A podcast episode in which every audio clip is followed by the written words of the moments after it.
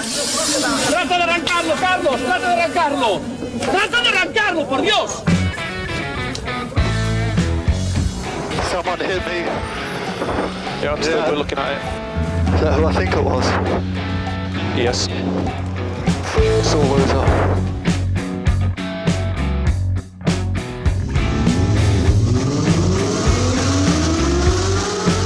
Izquierda buena más ojo corta, se cierra poco.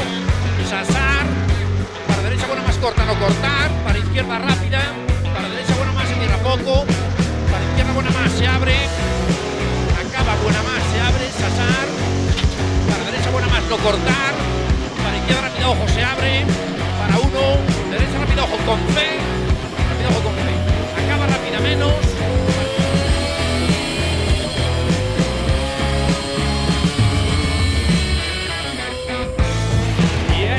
It's Yes! Oh, grazie ragazzi! Uh, giro! Grazie!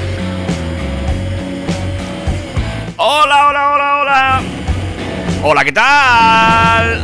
Hola. Bienvenidos, bienvenidas una tarde más a Turbo Track.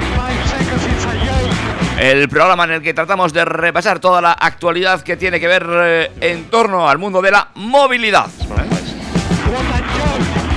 Lo hacemos como siempre en buena compañía. Dani Catena, bien hallado. Muy buenas tardes, David. Buenas tardes, queridos oyentes. Aquí estamos un sábado más en Turbo Track, tu programa sobre ruedas, como bien dice David, con movilidad 360 como, como nuestro core del, del programa. Y, y bueno, pues eh, ya estamos aquí, este programa ya invernal total en el que, bueno, pues en esta semana de puente no ha habido muchas novedades, así que os traeré un programa tecnológico que luego cuando repasemos el índice, pues ya vais a ver que tiene mucho, mucho contenido. Aprovechamos para recordaros nuestras redes sociales. Eh, David, ¿dónde nos pueden escribir? Pues como siempre, estamos en el correo electrónico info arroba turbotrack.es. También estamos en Instagram, somos arroba turbotrackfm. Estamos en el Cara Libro. Búscanos, somos eh, TurboTrack, los del logo bonito. ¿Dónde no nos tendrás que buscar? Porque si no, no nos vas a encontrar. Es en TikTok. Eso es, en TikTok, ni en Twitter, ni en Twitch, ahí no estamos. En- eh, que Twitch hay que estar porque estaba el seleccionador, entonces Claro, sí, si está Twitch Enrique, pues habrá que estar Turbo Twitch. Turbo Twitch, claro. hay que estar, hay que estar. Seguro, seguro que está cogido el nombre, ¿eh? tendríamos que buscar otra cosa. Eh, ¿tú- ¿Tú tienes Twitch, de ese? Eh, no, no. ¿Sabes quién tiene Twitch? No. Y me he enterado esta semana, el que canta nuestro WhatsApp. ¿Ah, sí? Vaya, Sí, eh, sí. porque tenemos WhatsApp. aprovechar. eh, no sé si la gente lo sabe. Tenemos WhatsApp. 608-335-125. Ese. Y ese tiene Twitch, ¿eh? Sí, sí, tiene Twitch. O, o eso, o me lo he inventado yo, pero creo que tiene Twitch. No sé, investigaré sobre el tema. Muy bien. Eh, bueno, aparte de, de cosas que la gente no sabe, porque no saben ni, casi ni de quién hablamos. eh, ¿Qué tal ha ido la semana? ¿Has hecho muchos kilómetros este puente? Pues no, todavía no he hecho muchos kilómetros. Estoy, iba a hacer, pero se me rajaron, así que me quedé en casa, Ah, básicamente. pues mira, ahí David apostando por las cero emisiones. Sí, sí, ciertamente. Yo sé que esta semana he sacado el coche más que otras anteriores, pero tampoco es que haya hecho barbaridades, nada, poco. Bueno, bueno, bueno. Eh, yo la verdad tampoco he hecho demasiados kilómetros eh, para lo que estoy acostumbrado, pero es que con este frío, pues la verdad a veces cuesta, cuesta hacerlos. Sí, no, no está muy, no está muy apetecible el tiempo, porque no es que haga frío, es que aquí en Pamplona hace frío, pero está medio, medio que llueve, medio que no, está, ah, está, bueno, otoñal, ¿eh? Por cierto, aprovechamos para lanzaros un consejo. Ah, venga. Y es que, ¿qué me ha pasado? Eh, n- no a mí, a mi alrededor. Si estáis pensando que a lo mejor es buena idea poner unas ruedas de invierno, unas cross climate, cualquier tipo de neumático all season, y os vais a ir, qué sé yo, un viernes a esquiar, no os presentéis en el taller el jueves a que os pongan las ruedas, porque ni van a tener cita, ni van a tener las ruedas, ni os vais a ir de viaje con ellas. Entonces, por favor, planificad un poquito esos cambios de neumáticos que me están volviendo un poco loco. Claro, es que el- el- yo creo que la gente todavía no se ha enterado que hay escasez de todo. Entonces, t- tampoco hay ruedas, falta de todo. Y luego, pues los tíos Bueno, están muy pero pese ocupados. a que hay escasez de todo, también hay escasez de citas en los sitios. Claro. No os presentéis el jueves por la tarde para iros el viernes por la mañana de viaje. No, eso no es bien. Planifiquemos. Anticipación. Mi profesor de, de autoescuela siempre me decía, anticipación. ¿Eh? Pues. Eh, Una norma que hay que aplicar a toda la vida. Soy un procrastinador nato. Todo lo que se pueda hacer más tarde será hecho más tarde. Buah. En fin. Así mal nos va, mal nos va.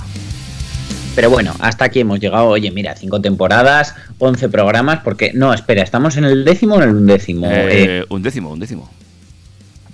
sí, ¿no? Espera, yo ya miro el. Du- duodécimo, duodécimo. Duodécimo, ¿ves? ¿Ves? Ya 12 programas. Eh, y. Pues, no, no, no es el último de. Bueno, no, no es el último. Es el último que somos pobres. Hay que decirlo, ¿eh? A la gente que nos está escuchando ahora en el 101.6 en directo o que nos está escuchando dentro de esta semana. eh, que... Sí, porque si me estás escuchando en el podcast desde el futuro, que sepas que ahora tengo dinero. Eso es. ¿Por qué? Pues porque eh, vamos a cantar el gordo de la lotería el próximo jueves.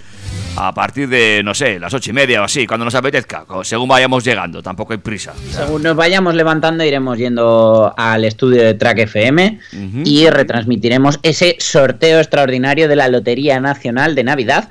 Y eh, ya os voy adelantando que el gordo va a ser el 6.996. Correcto. El boleto. Ahora que sabes el número, corre que igual todavía llegas a comprar alguna participación de esa lotería de Track FM. Eso es, ponte en contacto por cualquiera de los medios de comunicación con el amigo Dani Catena, que aún le queda algún boletico para vender. Efectivamente, hemos tenido que hacer una tirada extra, hemos tenido que comprar otra serie, pero oye, que se- todo sea por hacer millonarios a nuestros Cla- oyentes. claro que sí. Eh, repite el número. 6.996, el 0, el 6, el 9, el 9, el 6, lo tiene todo, es Capicúa, eh, con la misma forma haces todos los números, es que es fácil y ahora que lo sabes pues no puedes no jugarlo, porque claro, cuando lo cantemos mm, te vas a dar cuenta. Claro, claro que sí. Seguro que conoces a alguien que tiene esa misma matrícula, porque tú esas cosas sabes. No, mi primo Javi tiene el 7.966, dije, uy, casi. Oye, eh, ¿qué te parece si pasamos de hablar ya de nuestras mierdas? Que luego nos quedamos sin tiempo para toda esa larga escaleta que has preparado también para el día de hoy. Y pasamos a enumerar los temas tecnológicos de los que nos vas a hablar. Hombre, pues mira, para empezar, ya que estamos eh, hablando del frío, DGT y TurboTrack de la manita te van a dar unos consejos ahora que viene la época de hielos. Ah, muy bien, muy práctico eso. 1.464 conductores de un colectivo concreto han sido denunciados por exceso de velocidad. Yo dejo rienda suelta a la imaginación hasta que cante la noticia. Eh, ¿Habrá sido una macroquedada? Pues cualquier cosa, luego nos lo cuentas. Nos quedamos en el barrio Pamplones de la Chantrea, donde un conductor ha mm, aparcado el coche de una manera un poco peculiar, agresiva. Vale, bueno, luego lo vemos. Eh, han hecho un registro en un garaje en la Costa del Sol, que ya sabemos que ahí no vive más que gente que, que ha jugado el 6996. Y, y ya os voy a contar lo que ha aparecido, porque madre mía, lo que ha aparecido ahí de- de- detrás de esa persiana. Venga, más cositas. En Francia han detenido al conductor de un Golf R y claro, es un coche que corre mucho y no se le puede detener de cualquier forma. Os voy a contar cómo lo han conseguido. Vale. Aunque no es el primer programa de diciembre, ya os pedí perdón, el programa pasado no me dio tiempo a preparar los datos de ventas, matriculaciones de noviembre, así que hoy sí que os los traigo y, y os voy a contar cómo va el mes y cómo va el año prácticamente con todo el pescado vendido, o sea Sí, que sí, los números ya empiezan a estar claros. Bueno, ya sabemos que siempre las marcas hacen un esfuerzo los últimos 15 días, pero bueno, que tampoco es que vaya a cambiar mucho el panorama, creo yo. No, no- no hay coches, o sea que no van a poder hacer mucho esfuerzo. Pero bueno, eh, empezamos ya con el bloque tecnológico, porque Renault integra Waze en el infotainment del Austral y el Megane E-Tech. Qué interesante esto, ¿eh? O sea que el Waze va a estar integrado en los... Bueno, bueno, muy bien. Mm, si, te, si te acuerdas de las noticias que hemos dado de estos coches, dirás, ah, claro, por esto. Bueno, Grupo Volkswagen eh, no nos presenta un coche, nos presenta una familia entera, nos va mostrando todo lo que va a venir. Tomamos nota de esa nueva familia del grupo BAC. Hablando del grupo, ya sabemos de qué planta de producción va a salir el Cupra Tabascan. Fíjate, esto para mí ha sido una decepción. Bueno, mm, a ver, por lo menos el modelo no tiene Rs. Eh, hablando ya de un plazo un poquito más corto, os traigo también las novedades del ID3, del ID3 de Volkswagen, que eh, bueno, parece ser que por fin eh, llega esa actualización que tanto se estaba esperando. Vale.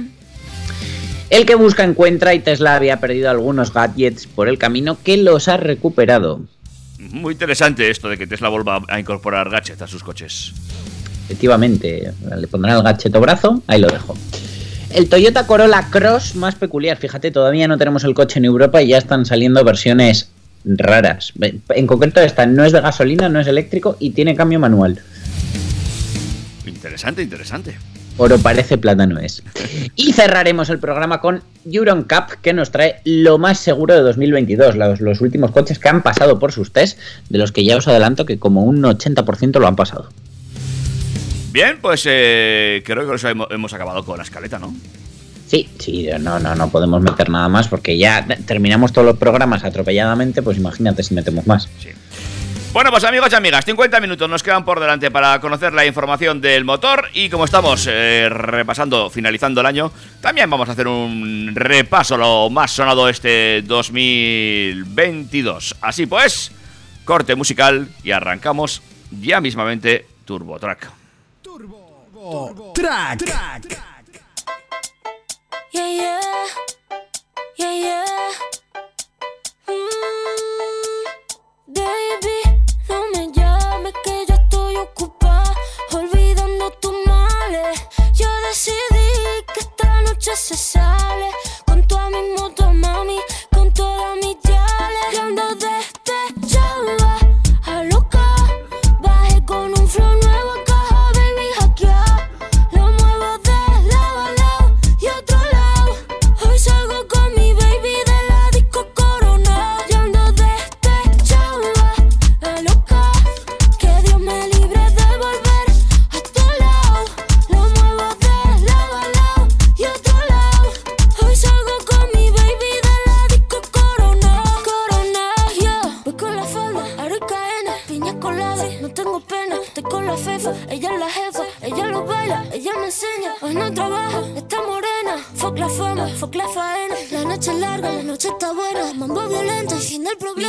problema. Mira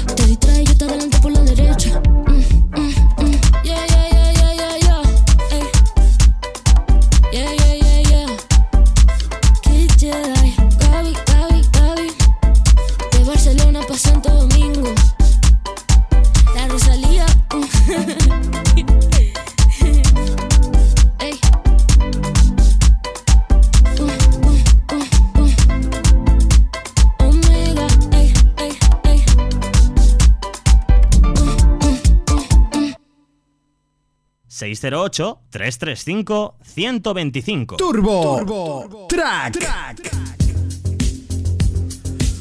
Bueno, pues... No sabes lo feliz que le has hecho a mi hijo lo que le gusta esta canción. ¡Ay, qué bien! Es que, es que la canta, dice, estoy pupao.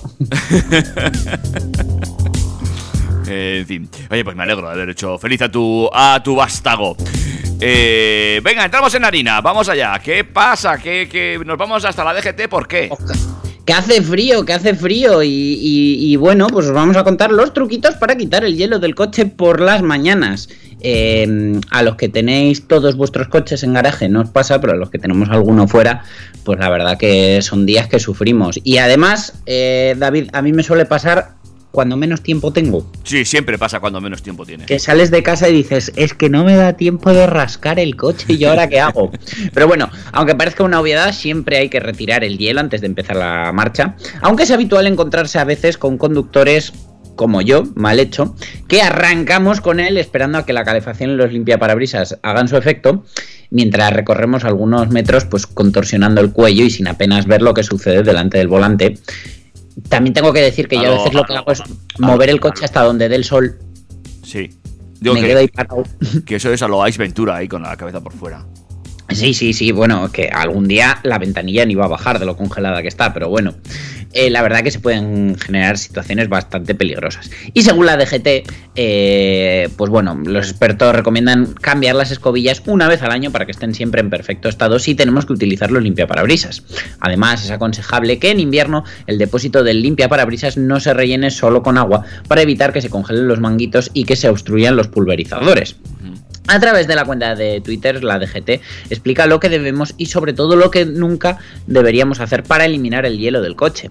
Así nos recuerdan que nunca hay que usar la calefacción del vehículo con una temperatura muy elevada ni echar agua muy caliente sobre un parabrisas helado. ¿Me estás oyendo, mamá? No echar agua muy caliente, porque ese cambio brusco de temperatura puede provocar una rotura del parabrisas que es que esto es un tema que tratábamos en casa. Mi madre se bajaba una botella de agua mm, casi hirviendo, que no sé cómo no se derretía la botella, para echárselo al parabrisas. Que yo le decía, mamá, se va a romper, se va a reventar. Y entonces ella, muy sabia, me contestaba, ya, pero me lo cubre el seguro.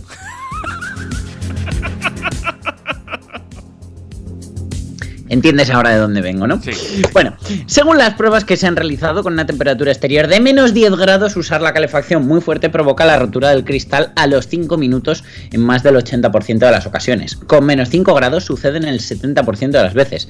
A 0 grados llega casi el 60 y el 40 que quedan pues debe ser mi madre que al final nunca ha roto un cristal. Tampoco hay que accionar los limpiaparabrisas sobre esa capa de hielo porque las escobillas se dañan y en caso de lluvia dejarán unas marcas sobre el cristal que nos impedirán ver bien. Un truco para no tener que quitar el hielo por la mañana es o tener garaje o poner un cartón sobre el cristal por la noche sujeto con los limpiaparabrisas. Para quitar el hielo lo mejor es utilizar una rasqueta de plástico que para ello mmm, la más óptima no es, pero sí la más curiosa es la de Skoda que va eh, integrada en la tapa del depósito. También los Ateca llevan una de esas. Claro, porque los fabrica Skoda. Actúa con eficacia, dicen que no daña el cristal, son baratos y se pueden guardar, si no en la tapa del depósito, en la guantera. También podemos eh, utilizar la solución de mi mujer, que es rociar el parabrisas con alcohol, que al final es una sustancia que derrite el hielo con facilidad. Lo que pasa es que ella lo echa hasta el límite de que algún día lo que va a derretir son los limpiaparabrisas con el alcohol. Uh -huh. Pero bueno, en esta época del año hay que prestar especial atención al parabrisas, ya que debido a las bajas temperaturas y a las complicadas condiciones de, vi de visibilidad, eh, pues puede obstruirse ese 90% de información que recibimos al conducir eh, llegándonos a través de la vista.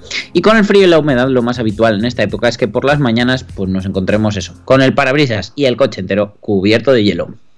Yo soy de los del alcohol, de hecho, eh, hace unos hace muchos años, yo era muy joven, casi tanto como tú ahora. Eh, eh, trabajaba en una fábrica donde por noche se hacía muchísimo frío y siempre nos levan, cuando íbamos a salir de trabajar había un dedo de hielo en el limpia parabrisas y descubrí que dándole al limpia con bien de alcohol antes yo salía y arrancaba el coche y me iba, mientras mis compañeros tenían que rascar y me preguntaban, ¿cómo lo haces? ¿Cómo lo haces? Y yo, ah, amigo. Ah, mira, buen consejo también de David.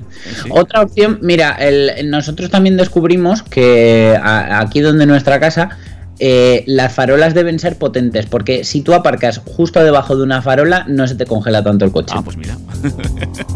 Que es otra. Vete buscando farolas. ¿Ves? TurboTrack enseña, TurboTrack divierte. O sea, sí, claro. si después de esta os toca rascar, es que no nos habéis escuchado claro. bien. Alcohol o farolas, o una combinación de ambas, es la solución, eh, según TurboTrack. Eh, suena, suena un poco homeless lo de alcohol o farolas, pero bueno. No pasa nada con la que nos viene encima y, y esta crisis de, de, de, componentes, de sueldos y de todo, pues mira, la capearemos así. Pues sí. Venga, más cosas. Eh, os contaba 1.464 conductores, pues son los que los agentes de la agrupación de tráfico de la Guardia Civil han denunciado en una semana a conductores de furgonetas por circular superando los límites de velocidad establecidos en carretera. Durante la última campaña de vigilancia en la que la DGT eh, ha realizado a, a conductores de furgonetas en la semana del 21 al 27 de noviembre, los agentes controlaron a 124.157 vehículos comerciales, 22.000 más que en la campaña que se realizó en 2019, y comprobaron que 6.365 conductores incumplían algún precepto de la normativa de tráfico. Según ha informado la DGT, en los controles preventivos, eh, establecidos con motivo de la intensificación de la vigilancia, los agentes detectaron a 130 conductores de furgonetas que dieron positivo en alcohol y en drogas. En concreto, 71 de ellos dieron positivo a drogas y 59 en alcohol. En relación con el cinturón de seguridad, no hacían uso de este dispositivo de seguridad un total de 365 ocupantes de furgonetas.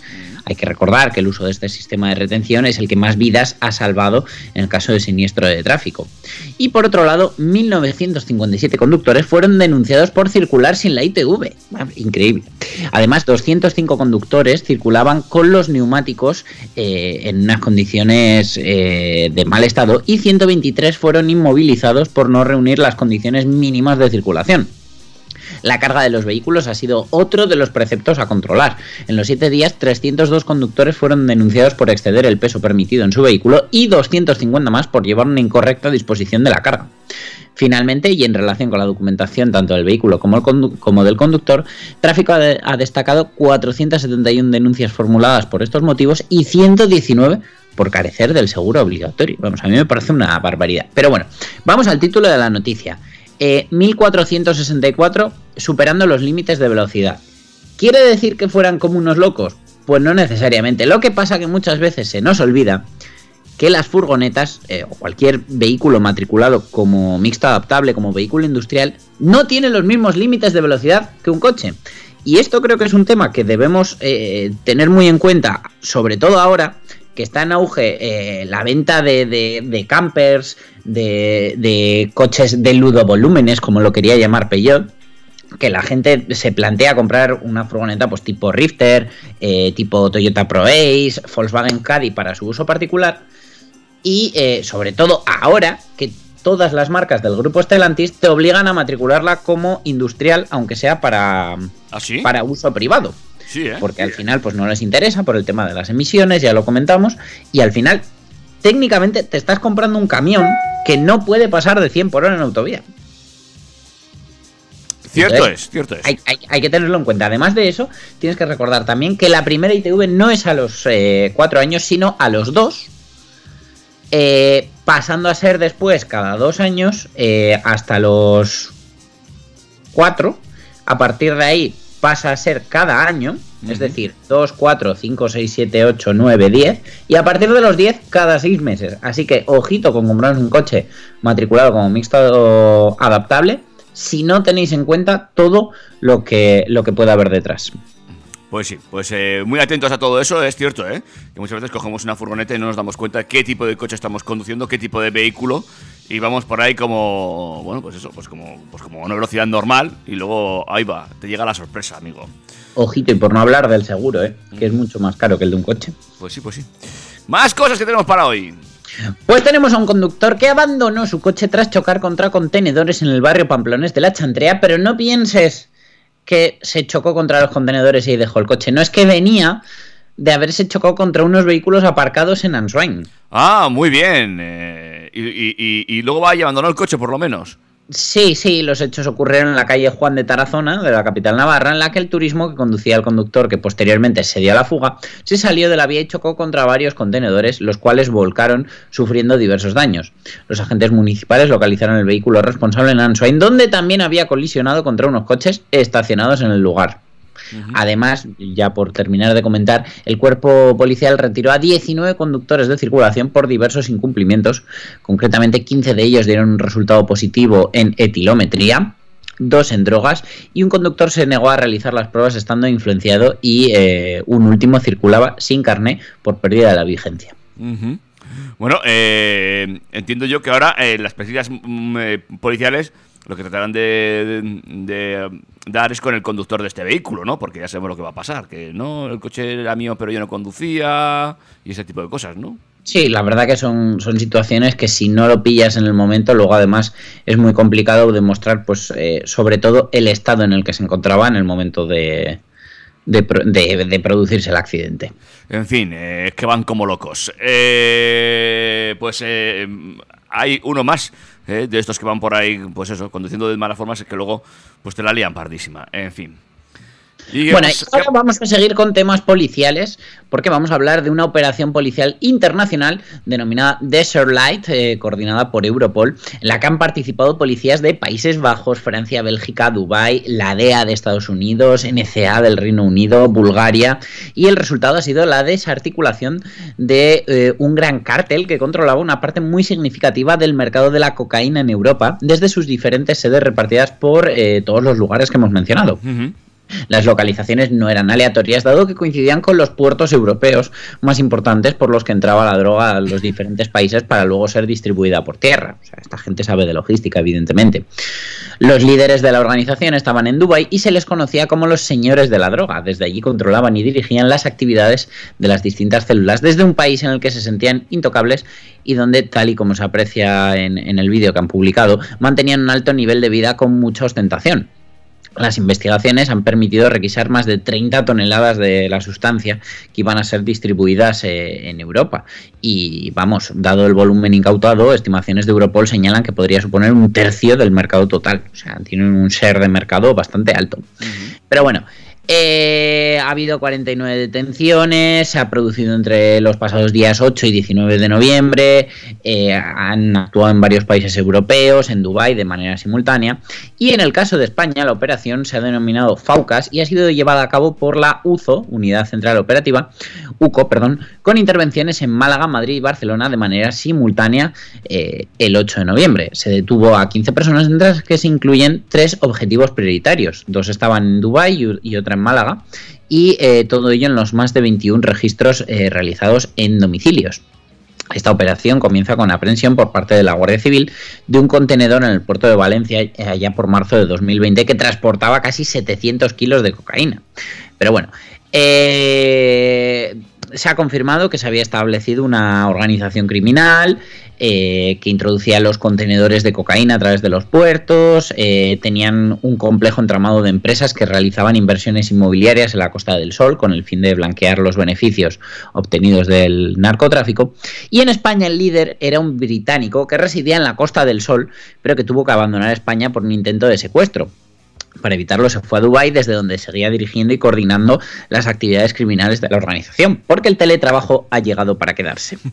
Esta organización criminal asentada en España disponía de dos estructuras y bueno, pues la verdad que, pues imagínate, eh, inmuebles por valor de 24 millones de euros y, y ya en los registros aparecieron diferentes objetos, además de 500.000 euros en efectivo, tres armas cortas y un montón de vehículos de alta gama, algunos con un precio de mercado de más de 300.000 euros. Pero es que lo, lo, mejor de todo es lo que se ve en ese vídeo de, de, la incautación, porque es una de las mayores colecciones eh, que yo he visto. Mm, ¿Sí? Sí, sí, sí. O sea, una cantidad de coches. O sea, yo, para mí, los inmuebles no son nada para lo que se ha visto ahí. A ver, los que te hayan llamado la atención. Pues había por ahí algún Lamborghini Huracán, eh, los Porsche como si no costaran, se veían unos Bentley de fondo, la verdad que, que, que, que impresionante. Eh, si la moraleja es que si queréis tener todos estos coches, os paséis al, al mercado este de lo blanco. No sé, no, no, termino de verlo, ¿eh? no sé por qué. No, no, no, tiene lagunas el plan, ¿no? Alguna, alguna tiene. Mira cómo ha acabado el tema. Mira, no tantas lagunas tenía eh, el conductor del coche de la siguiente noticia, que desde luego nunca está de más repetirlo, pero la carretera no es un circuito, independientemente de que conduzcas un Toyota Aigo o, o un Lamborghini Huracán. El límite de velocidad es el que es y eh, en nuestro país son 120 kilómetros por hora, en Francia son 130 y superar este, este registro implica arriesgarte una multa. La, gendarme- la gendarmería francesa asegura que la velocidad es la primera causa de muerte en el país vecino y no solo es un factor desencadenante, sino también agravante. Pues bueno, el pasado 12 de noviembre una patrulla de la policía persiguió un Volkswagen Golf R de esta octava generación, matriculado en Luxemburgo, que circulaba a 268 por hora por la autopista A4 en la comuna de Cox. Al volante del coche que ha conseguido darle caza, es que, atento al coche que tiene la gendarmería, van con un León Cupra y ha sido gracias a ese coche eh, que los gendarmes consiguieron alcanzar al infractor y detenerlo en el peaje de Tilois. Eh, pues bueno, al final son coches muy igualados, pero eh, gracias a los 290 caballos del Cupra, que son 30 menos que los 320 del Golf R, pero sin la tracción total, que hace que pese, pues han conseguido darle caza. Por supuesto, al infractor se le ha retirado inmediatamente el permiso de conducir y el coche fue incautado con una fianza de 750 euros, aunque obviamente va a poder recuperarlo una vez que haya pagado esta cantidad. Eh, pues bueno, el- es un equipo de intervención rápida, ERI, que sustituyó un Renault Megane RS por eh, ese Seat León Cupra y tienen también un Alpine A110 que vamos, se encuentran en servicio por toda Francia. Me encanta la foto de la detención porque es, es como un trofeo, o sea, el golf en la grúa y el Cupra abajo con, con el logo de la policía. Espectacular, ¿eh? Habría que haber visto esa, esa persecución. Madre mía. En fin. Eh, también, impacta también el nivel de vehículos, sé que, que hay en algunas, en algunas policías por ahí por Europa, ¿eh? Sí, otra cosa son los nuestros que a ver cómo nos pillan con los Pikachu. Bueno, ahora con los eh, Mitsubishi Eclipse Cross híbridos enchufables que se han comprado. En fin, más cosas. Más cosas, tenemos el bloque de matriculaciones. eh, ya sabemos cómo ha terminado el mes de noviembre y es que Toyota ha sido la marca más vendida en España entre enero y noviembre. Llevan casi 68.000 coches, un 21% más que en el mismo periodo del año pasado. El Hyundai Tucson se volvió a alzar como el coche más popular con 20.425 unidades en el acumulado, eh, según datos de ANFAC, eh, que es la Asociación de Fabricantes, de Facon Auto, que es la de concesionarios, y de Gambam, que es la de vendedores. En el acumulado de los 11 primeros meses del año, Toyota se ha situado por delante de Kia y de Hyundai. Es decir, es- han quedado Toyota, Kia, Hyundai, Volkswagen por detrás y después Peugeot. La sexta posición la tiene SEAT eh, con 45.672 coches, que supone una reducción interanual del 30%. Eh, después de SEAT vienen Renault, Citroën, Mercedes y Dacia. En cuanto a los datos de lo que es noviembre, Toyota fue la marca más vendida con 7.847 unidades, un 44% más que, que en noviembre de 2021, por delante de Kia, que también ha subido un 11,5%, y de Renault, que ha subido casi un 40%, tremendo crecimiento el de los franceses. Hyundai eh, sigue ahí, aunque ha bajado un 14%, y Volkswagen eh, se mantiene también más o menos, eh, ya que ha crecido un 3,5%. Cierran el top 10 eh, con Peugeot en el sexto lugar, Citroën en el séptimo, Seat en el octavo, Mercedes en el noveno y BMW en el décimo.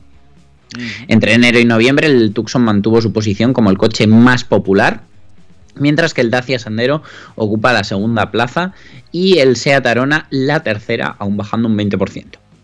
Completan la lista el Toyota Corolla en cuarto lugar, Volkswagen T-Roc en quinto, Toyota CHR en sexto, Fiat 500 en séptimo. Hay que ver cómo se mantiene este coche después de 16 años en el mercado eh, en la misma generación. Le siguen el Kia Sportage, el Peugeot 2008 y el 208.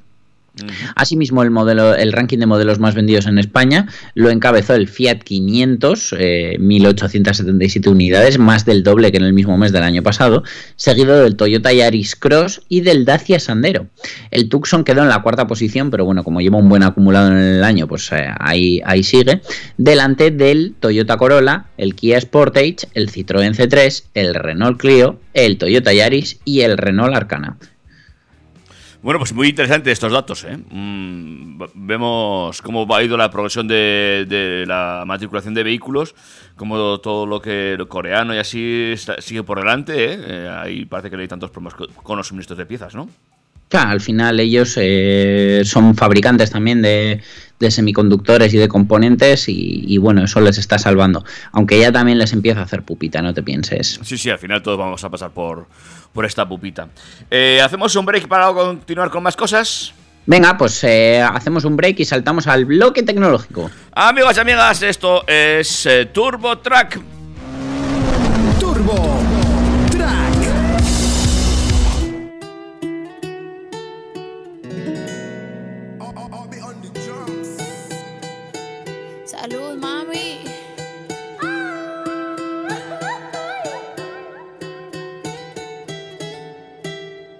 Lo que no sirve que no estorbe. Te metiste a tu gol por torpe. Te quedó grande este torque. Ya no estoy pa' que de mí te enamores, baby. Sin visa ni pasaporte. Mandé tu falso amor de vacaciones. Pa' la mierda y nunca vuelvas. Que todo se te que me hiciste si no te acuerdas.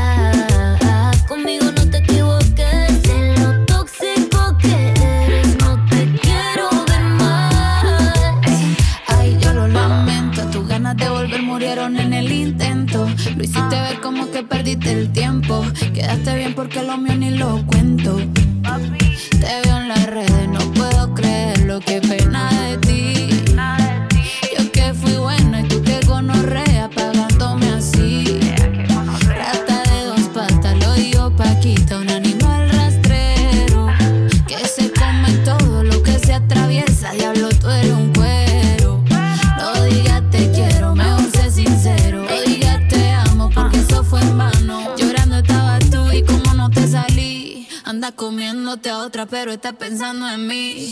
No me vuelvas a llamar, que hasta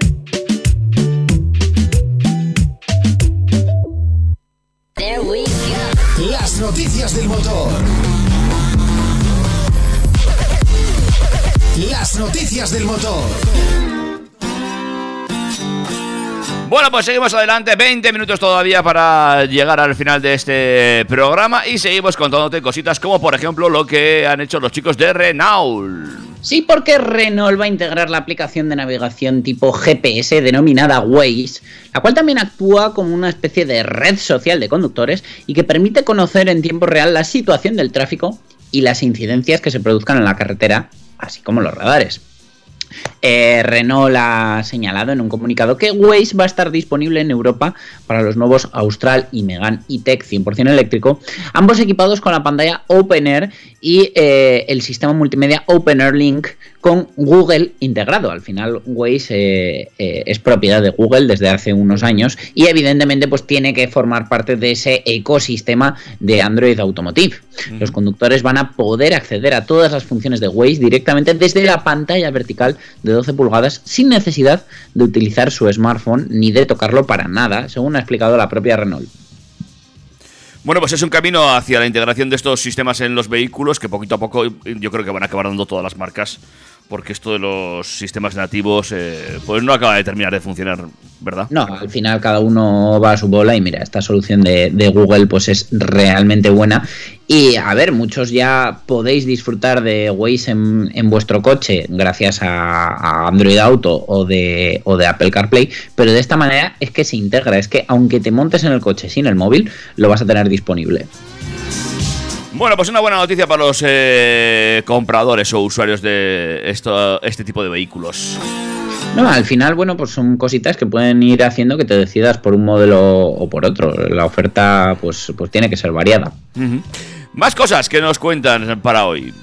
Pues mira, grupo Volkswagen ha desvelado la nueva plataforma eléctrica MEB Plus, desarrollada a partir de la que actualmente es la base de todos sus modelos eléctricos. Las mejoras que aporta la nueva arquitectura van a ser la base de una nueva generación de vehículos eléctricos que van a ofrecer mayor autonomía y sobre todo también mayor velocidad de carga, lo que se traduce por supuesto en una mejor experiencia de uso para los propietarios de coches eléctricos. Tras la salida de Herbert Diess de la dirección de Volkswagen y la llegada de Oliver Bloom, el grupo alemán parece haber cambiado la estrategia de electrificación que puede sufrir algunos retrasos respecto a la anunciada con anterioridad. En noviembre ya se filtró la información de un posible retraso o incluso cancelación de uno de sus proyectos estrella, Trinity, al que se había dedicado un presupuesto excesivo y dispuesto unas fechas poco realistas. Eh, la fecha de construcción de la nueva planta de Wolfsburg, prevista para 2026, encargada de la producción de este modelo y otros basados en la plataforma SSP, ha quedado pendiente de revisión y se especula incluso sobre esta instalación que podría retrasarse hasta 2030, aunque no se van a conocer más noticias oficiales hasta que se tome una decisión que se va a anunciar en febrero de 2023. Pero bueno, esta nueva plataforma MEB Plus eh, ha sido anunciada como eh, indicio del retraso de los planes eléctricos del grupo. El desarrollo de una arquitectura intermedia entre la actual MEB y la nueva SSP indicaría la intención de Volkswagen de emplear métodos más rentables para su transformación, es decir, eh, seguir alargando la plataforma actual todo lo posible. Se trataría de una segunda generación de una plataforma que debería llevar a los coches eléctricos del grupo a otro nivel. Si bien su nombre MEB Plus sugiere que se trata de una evolución, el fabricante la describe como la próxima generación de MEB, pero no nos engañemos, parte de la misma base.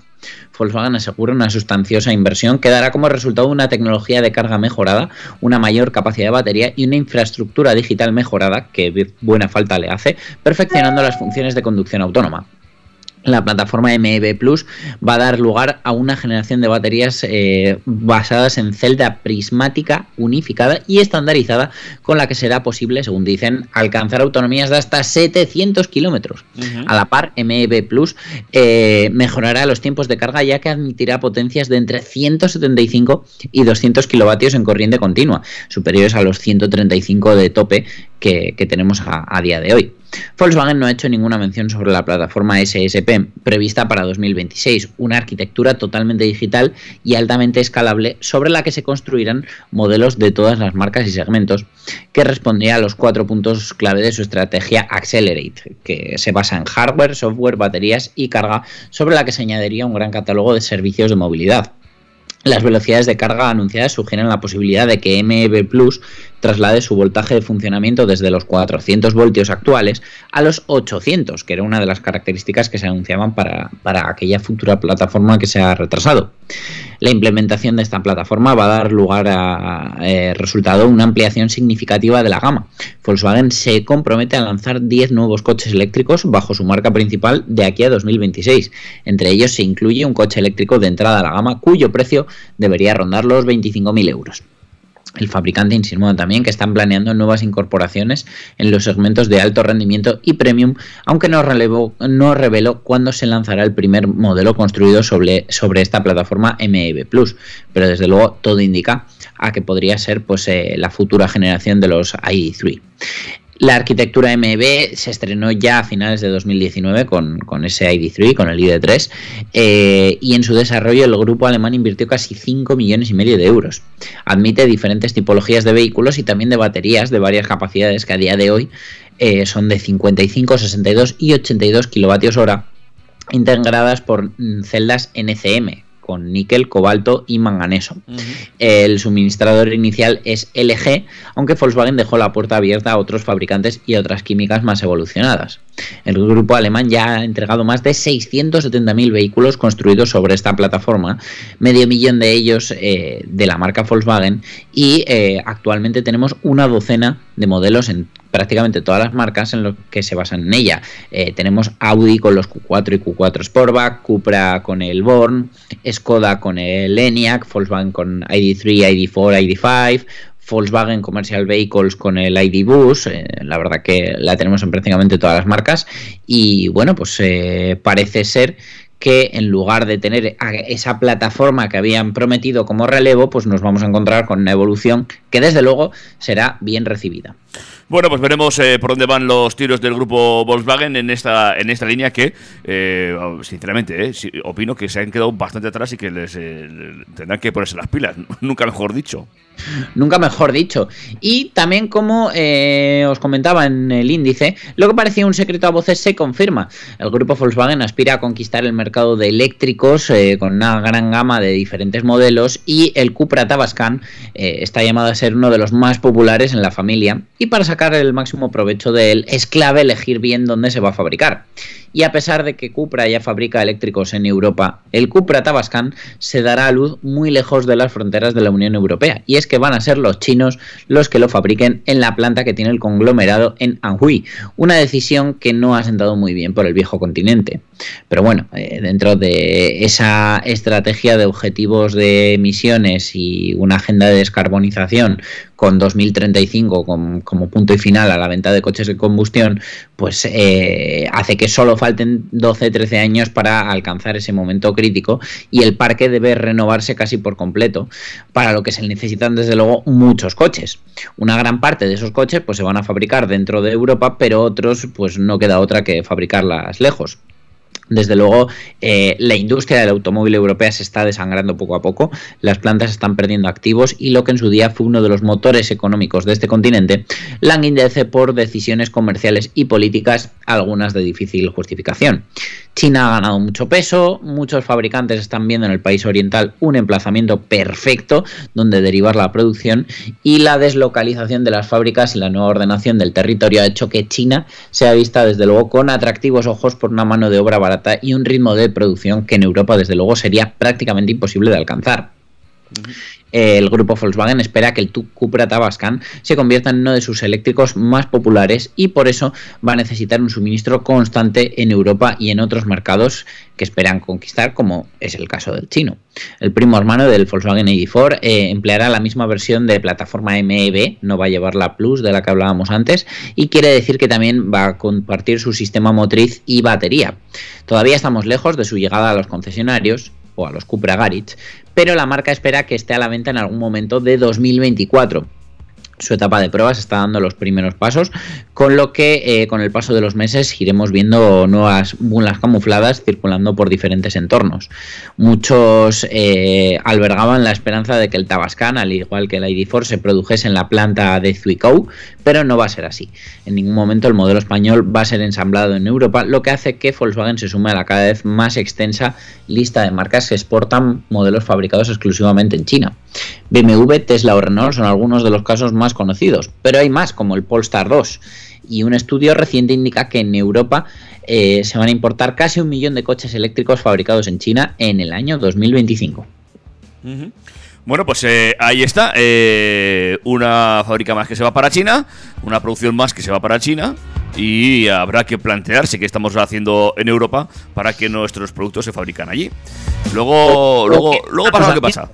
Sí, luego lloramos, Eso pero es. bueno. De momento, pues bueno, ya tenemos eh, lugar de parto para ese Cupra Tabascan, que sin duda, si el precio es medianamente razonable y el suministro por hacerse donde se va a hacer es bueno, pues eh, está llamado a ser un éxito. Bueno, pues veremos. eh, lo- aún nos quedan un par de añitos para verlo por las calles, o sea que eh, si no hay más retrasos aún. O que, sea que- es que todo se andará, porque la verdad, a día de hoy seguro no tenemos absolutamente nada. Nada. El que sí es un poquito más seguro ya es que fue el ID3, Volkswagen va a abrir sus pedidos en España en los próximos días. Eh, en concreto va a ser unas versiones preconfiguradas llamadas Entry, Business y Tour y se prevé que las entregas de estas unidades que se soliciten ahora con ese restyling ya tengan lugar a partir del cuarto trimestre de 2023 en adelante.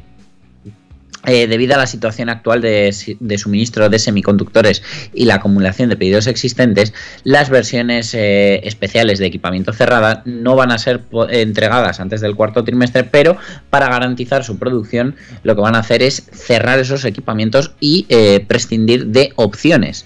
El Volkswagen ID3, cuya segunda generación se va a presentar ya en primavera, se produce en las plantas alemanas de Dresden, de Dresden perdón, y Zwickau, a las que el año que viene se sumará la fábrica de Wolfsburg para satisfacer los altos niveles de demanda de este coche 100% eléctrico.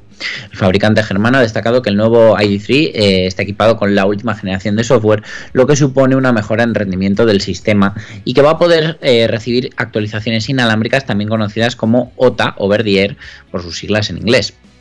El paquete de equipamiento estándar se ha actualizado y va a incluir una pantalla de 12 pulgadas, un suelo de maletero extraíble y una consola central con dos posavasos. Eh, vamos, que va a empezar a heredar piezas del Cupra Born.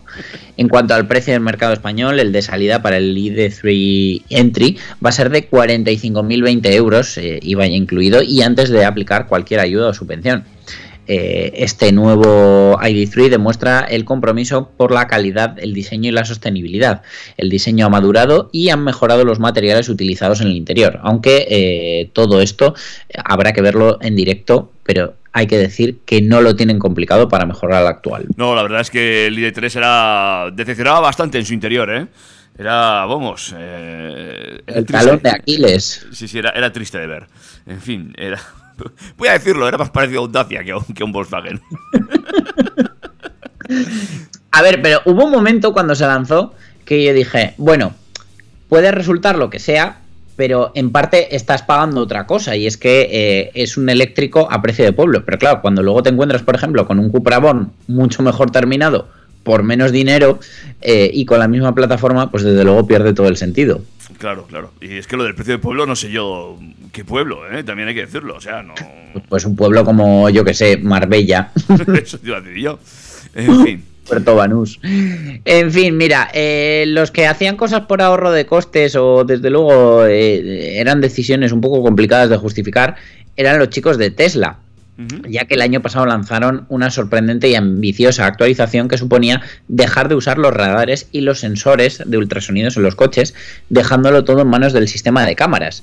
Que además ha sido una cosa muy comentada porque ahora, por ejemplo, los primeros coches que están llegando ya sin sensores de aparcamiento tampoco están mostrando esa ayuda al aparcamiento a través de cámaras. Con lo cual, la gente se está comprando un coche que lo único que tiene son la cámara trasera, pero no, te indica distancias, no te indica proximidad. La verdad que eh, se han dejado ahí un poco vendidos. Han prometido una actualización en unos meses que, que implementará esta función, pero a día de hoy eh, hay gente aparcando un Tesla Model Y nuevecito mm, casi a oído. Pero bueno, eh, Tesla se prepara para recuperar los radares en los vehículos y así lo muestra una petición de Tesla a la Comisión Federal de Comunicaciones de Estados Unidos donde se indica que en 2023 comenzarán a implantar un nuevo sistema de radar en sus vehículos. La petición se refiere a mantener la confidencialidad sobre los detalles de este sistema hasta el inicio de su instalación a mediados del próximo mes de enero, algo que nos indica que su instalación debería comenzar en breve. Y diréis, ¿por qué este cambio? Pues bueno, ya recordamos que Tesla apostó por ese sistema donde la conducción autónoma se iba a basar en cámaras como la mejor forma de adaptar las capacidades del vehículo a unas vías diseñadas para ser interpretadas por el ojo humano. Un aspecto que ha llevado a Tesla a desarrollar Tesla Vision, que no es otra cosa que el sistema de conducción basado en las ocho cámaras que tienen los coches instaladas. prescindiendo de radares e incluso de los sensores de aparcamiento. La razón, según Elon Musk, era que el sistema Vision por sí solo lograba iguales o mejores resultados que un sistema de visión más radar, nunca peores, algo que les ha llevado a su eliminación por una cuestión de ahorro de componentes que no eran necesarios. Eh, evidentemente la pregunta es, ah, entonces ahora, ¿por qué se recupera? Pues bueno, la respuesta la, la ha dado el propio Elon Musk indicando que lo ideal sería un sistema Vision más un radar de alta de- definición. Un radar que cuando decidieron quitar el, el que había hasta ese momento, el existente, no existía. Pero por lo visto, Tesla ha encontrado un radar a la altura de lo requerido, eh, fabricado por la empresa israelí Arbe Robotics. Y se trata de un radar 4D con el doble de alcance que el, el que conocíamos hasta ahora lo que le llevaría a cerca de 350 o 400 metros de capacidad de lectura. Eh, es capaz de ver situaciones en tiempo real en alta resolución, permitiéndole tener una visión clara de lo que sucede independientemente de la velocidad, la elevación, la proximidad o el tamaño, así como las condiciones climáticas o la iluminación del ambiente. Cosas que sí eh, limitan a las cámaras. Eh, desde luego, eh, esto permitiría dotar al sistema de conducción autónoma total de una capacidad incluso más robusta que la actual. Y esta noticia podría tener relación con otra que yo tenía preparada para dar, pero que al encontrar esta la he cancelado porque eh, se habían filtrado fotos de un Tesla Model 3 eh, como camuflado, con algunas partes tapadas. Muchos rumores decían que podía ser el restyling del Model 3, pero eh, creemos que podría ser la versión eh, ya con este radar en fase de pruebas. Ah, vale, vale, vale.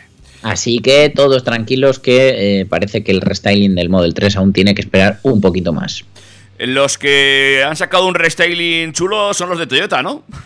Pues fíjate, el coche ni está a la venta todavía en España, aunque llegará, se supone, este próximo año. Y eh, ya están desarrollando versiones, eh, como ellos llaman, multitech, con diferentes tecnologías. Y mientras eh, todos los fabricantes están apostando por el coche eléctrico a baterías, los de Toyota no descartan otras tecnologías. Y Toyota cree que, dado la capacidad de producción de baterías de la industria, todavía es relativamente limitada y puede ser más beneficioso utilizar eh, las celdas disponibles para fabricar numerosos híbridos en lugar de unos pocos eléctricos puros. Eh, lo mismo han pensado con los híbridos enchufables.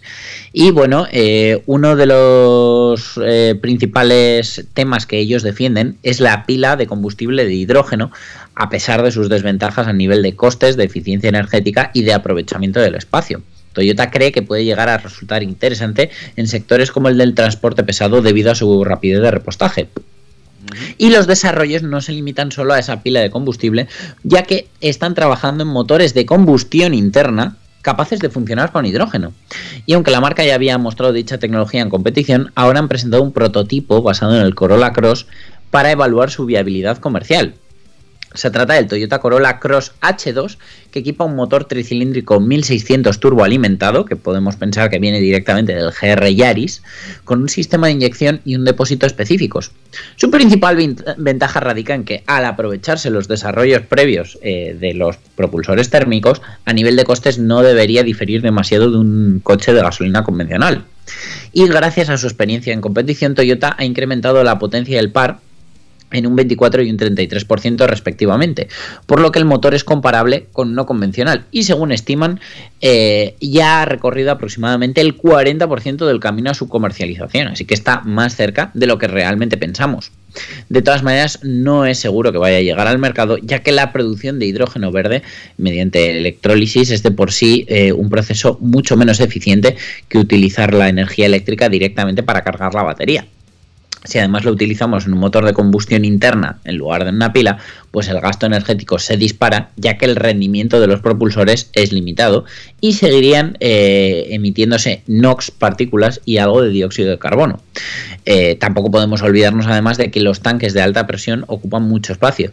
Y es que si en un Mirai con pila de combustible se utilizan tres depósitos de 142 litros en total, eh, para una autonomía de 650 kilómetros, pues un modelo con motor de combustión interna tendríamos que irnos a tanques muchísimo más voluminosos para encontrarnos con un, con un espacio similar. Vamos, que poco menos tendríamos que comprarnos un pickup para tener toda la parte trasera de hidrógeno. Pero bueno, Toyota sigue luchando por ello, ha sacado este prototipo y lo más curioso es que pues eh, en estos tiempos en los que ya todo lo que lanzan es híbrido, nos encontramos con un coche que lleva un motor de combustión, aunque se alimenta a través de hidrógeno, y tiene cambio manual. Qué interesante lo del cambio manual, ¿eh?